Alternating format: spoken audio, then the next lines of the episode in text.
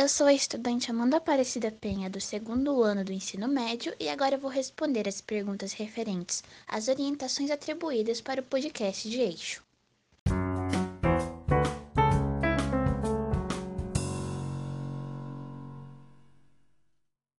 Primeira pergunta.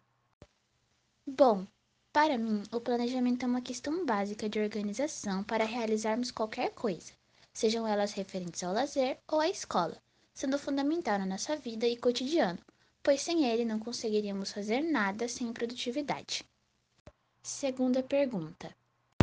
O diálogo com a minha equipe foi fundamental para o planejamento do nosso projeto de uma forma mais eficiente, onde nós traçamos nossas metas e objetivos para com o projeto e seu processo de desenvolvimento ao decorrer do ano, para assim termos mais noção sobre como será a sua realização e construção de maneira geral para um melhor direcionamento organizacional do resultado final. Terceira pergunta.